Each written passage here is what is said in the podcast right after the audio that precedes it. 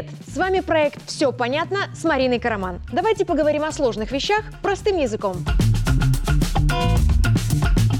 Сегодня о том, от чего британцы лечатся плоскогубцами, где ночью спасут от острой боли и сколько в Беларуси стоматологов. Поехали! Недавно в сети появилась шокирующая статистика из Британии. Каждый десятый житель королевства лечит себе зубы сам.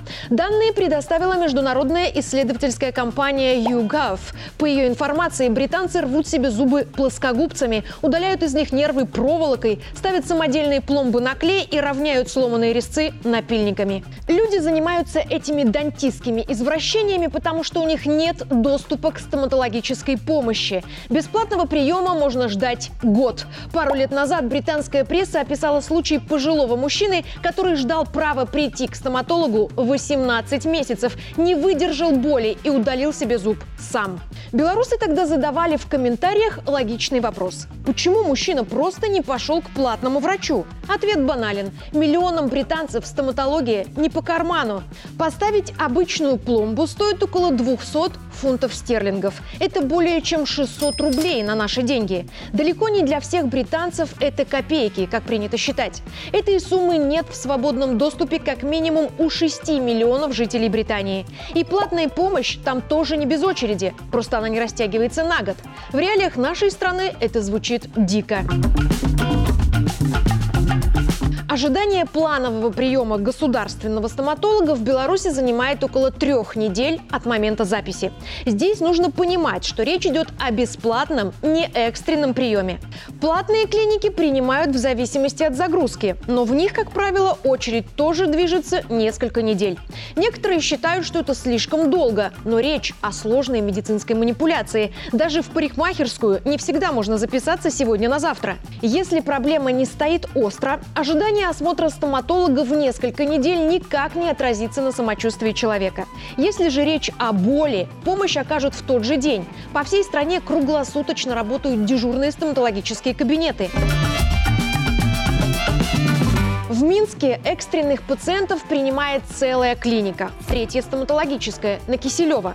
Если у человека болит зуб или что-то воспалилось, можно ехать в нее хоть в 3 часа ночи, и там точно помогут. Чтобы узнать, где принимают дежурные стоматологи в других городах, включая небольшие, нужно позвонить в ближайшую районную больницу. Там подскажут, куда приехать. В Беларуси около 400 государственных и 880 частных стоматологических клиник. В число государственных входят кабинеты в сельских фельдшерско-акушерских пунктах, они же ФАПы, клиники районного, областного и республиканского значения.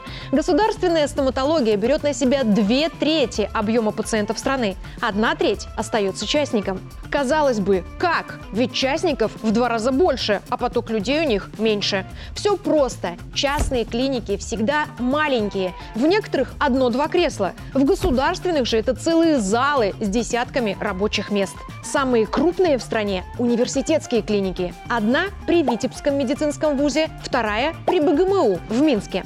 Ее здание находится на Сухой, там, где раньше была республиканская стоматология. Университетское ее решили сделать, потому что 70% медицинской и образовательной деятельности в этой клинике ведут преподаватели БГМУ. Так вот, там около 200 стоматологических установок. Во всем Минске 368 частных клиник разного калибра.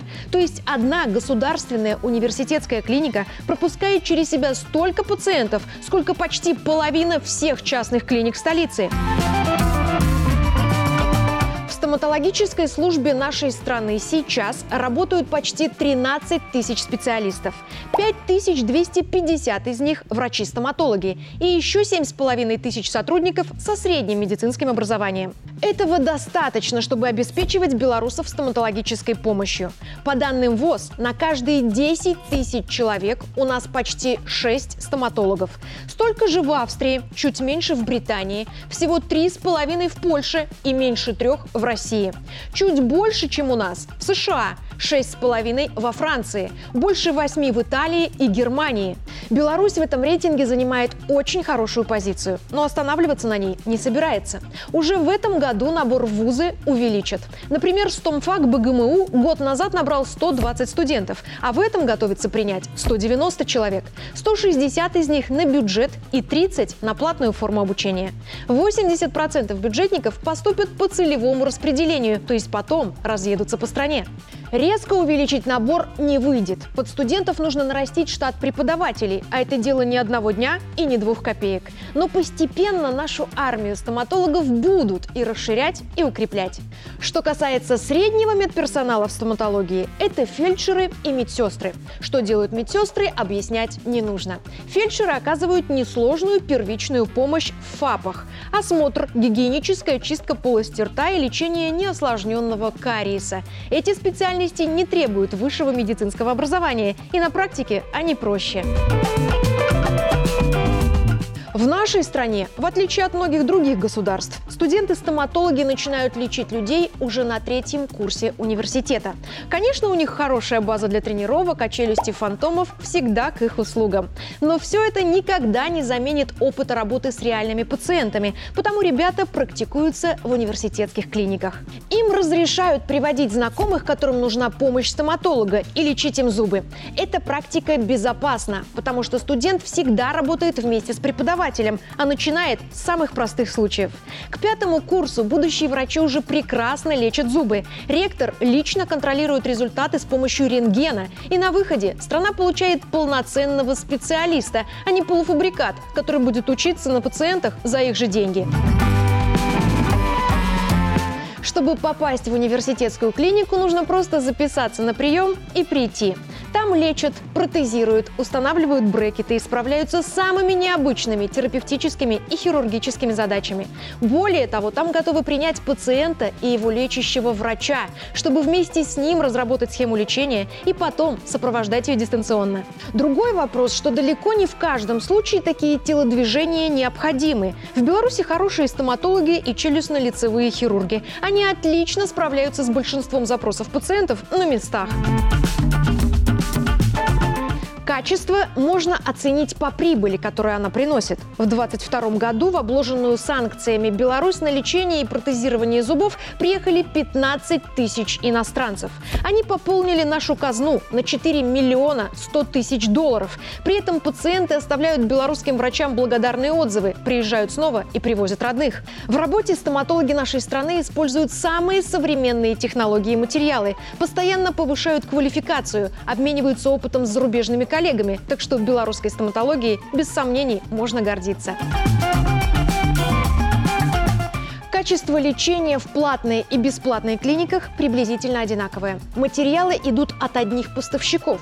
Все стоматологи страны работают по единым стандартам. И что-то не дочистить или не доложить только потому, что услуга была за счет бюджета, никто не имеет права. 1 марта в Беларуси заработали 135 новых клинических протоколов Минздрава. Они регламентируют деятельность врачей и пошагово диктуют им правила оказания медицинской помощи. До этого в последний раз базу протоколов обновляли в 2011 так что пациенты, которых что-то не устраивало 10 лет назад, могут рассчитывать на совершенно новый подход в лечении. Если же говорить о тяжеловесной стоматологической помощи, то как раз возможности государственных клиник намного шире, чем у частных. Большинство участников просто не могут позволить себе дорогостоящее оборудование и повышение квалификации специалистов. Например, в Боровлянском онкоцентре под Минском врачи с помощью аппарата МРТ создают 3D-модель челюсти, а потом печатают на специальном принтере копию необходимого элемента кости из титана. Человек получает индивидуальный челюстно-лицевой протез, который ложится на его ткани как родной. Это требует свежих навыков врачей, сложных технологий и очень дорогих материалов. Скорее нет. Беларусь продолжает тесно сотрудничать с зарубежными партнерами и покупать за границей стоматологические расходники и оборудование. Буквально в минувший четверг в БГМУ прошел Конгресс по дентальной имплантологии. И во время мероприятия компания из Южной Кореи передала вузу оборудование более чем на 200 тысяч долларов. То есть не разрушены не только цепочки поставок, но и крепкие дружественные связи между медиками и учеными. Фотопломбы и имплантаты мы, как и раньше, импортируем. Но вовсе не потому, что не можем производить их сами. Можем. И технологии у нас есть. Просто наш рынок небольшой. И массовое производство материалов, которые в огромном количестве выпускает соседняя Россия, может оказаться невыгодным.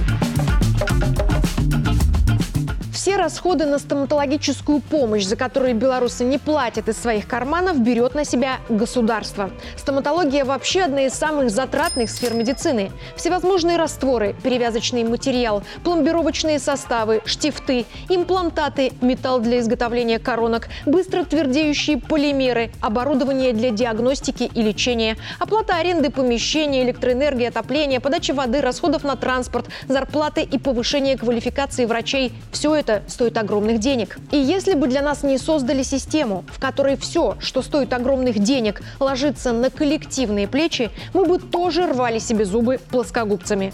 В России, например, стоматология работает исключительно через страховку. В Казахстане и на Украине зубы давно лечат только платно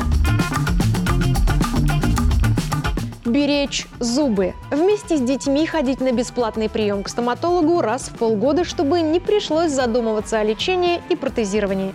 Использовать возможности, которые дает нам государство. Тогда перестанет казаться, что у соседа трава зеленее. И принять тот факт, что наше здоровье – это наша ответственность. С такой установкой и все остальное будет по зубам. Я Марина Караман, и чем живет стоматология Беларуси, мы разобрались. Все понятно? До встречи!